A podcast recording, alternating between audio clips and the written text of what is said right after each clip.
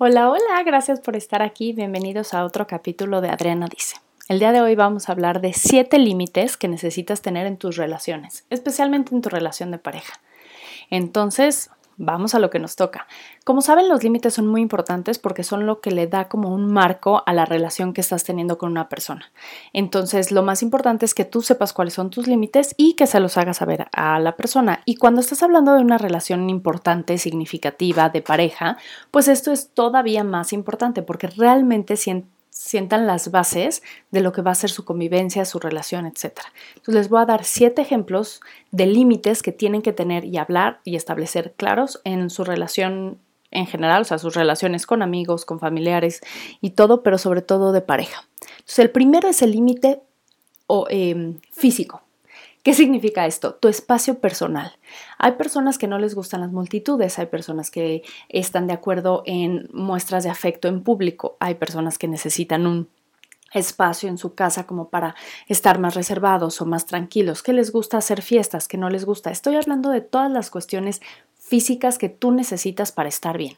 Entonces piensa, ¿te gusta mucha gente? ¿Te gusta poco? ¿Para ti qué significa tu cuarto? Si es como un lugar muy sagrado o no, es un espacio como de mm, tele, convivencia, cenar es todo esto de qué tan cómodo te sientes en la cuestión física, también de muestras de afecto, de cariño, de toques, de, ¿no? Hay gente que luego te habla muy cerca y a mí eso no me gusta, o sea, no soporto cuando la gente me habla muy cerca, tengo que dar dos pasos para atrás, aunque esas se sigan acercando, yo me sigo haciendo para atrás porque no me siento cómoda. Entonces, esos son los límites físicos que es importante compartir con la gente que te rodea, sobre todo con tu pareja.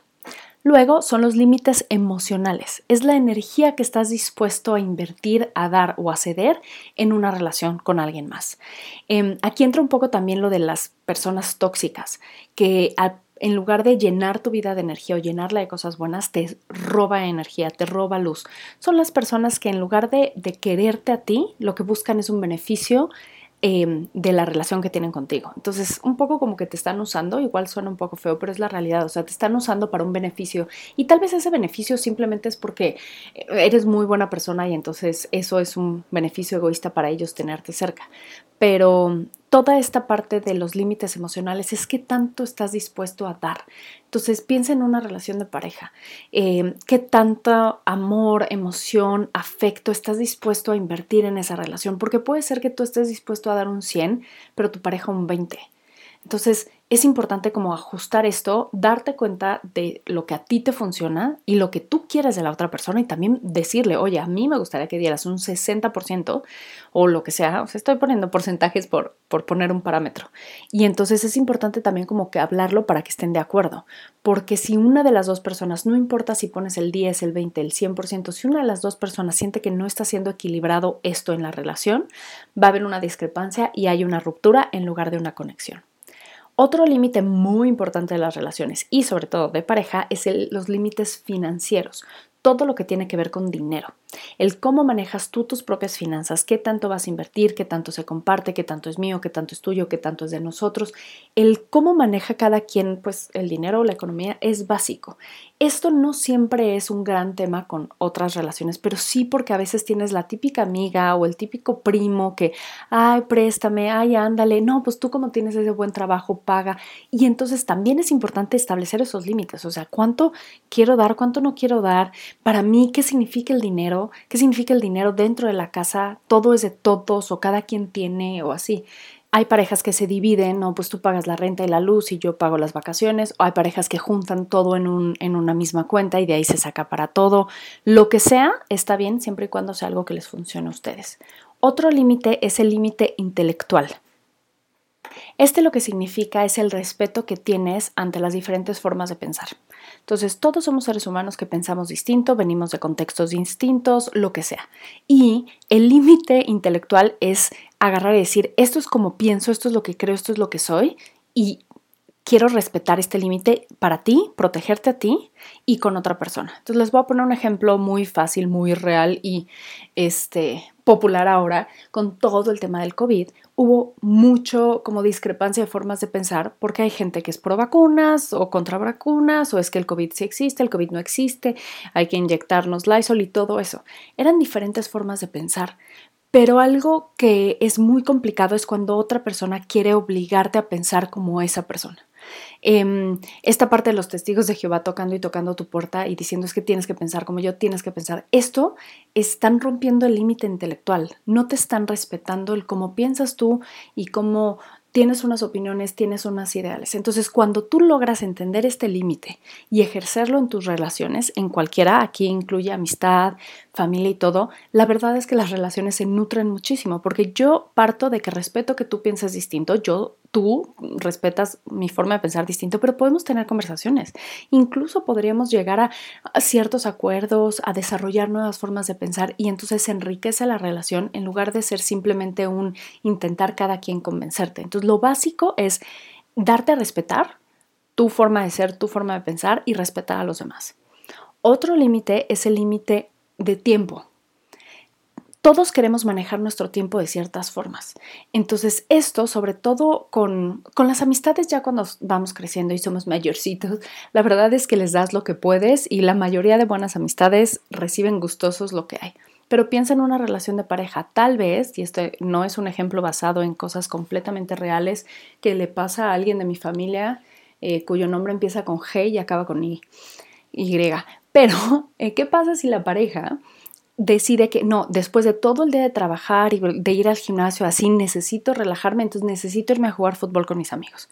Y entonces la mujer agarra y dice, oye, o sea, ya estuviste fuera todo este tiempo, necesito que regreses a la casa y me ayudes o formes parte con mis hijos.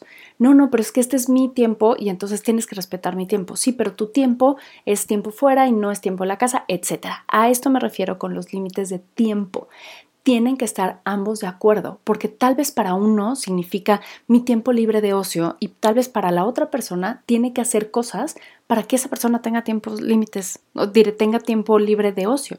Entonces, si yo lo veo fríamente, para que mi esposo pueda irse una noche a tomar unos tragos con sus amigos, yo tengo que quedarme en casa y cuidar a los hijos. Entonces, él tiene que entender que mi tiempo también vale.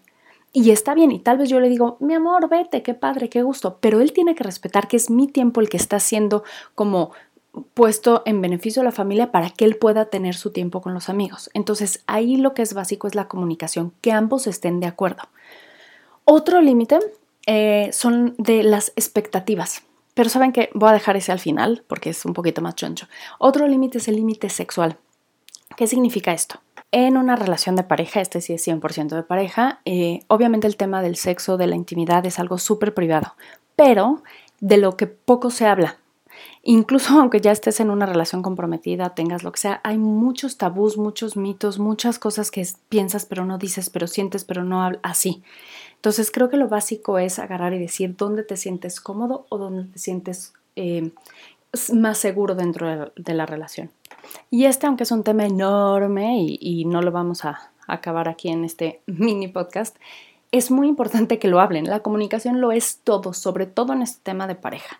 ¿Qué tan frecuente les gusta tener sexo? ¿Qué tipo de sexo les gusta dentro de la habitación, fuera de la habitación, en la lavandería, con la luz prendida, la luz apagada de día, de noche? Simplemente cuando tienes más líbido, cuando tienes menos líbido. Todo lo que acompaña como un acto de intimidad qué está permitido, qué no. Y aquí vienen los límites. Esto no me gusta, esto sí me gusta, esto me hace sentir incómodo, esto me hace sentir cómodo. Y lo que más buscas en una relación íntima sexual de pareja es que ambos se sientan cómodos, porque es ahí donde van a sacar lo mejor de sí mismo y lo van a disfrutar aún más.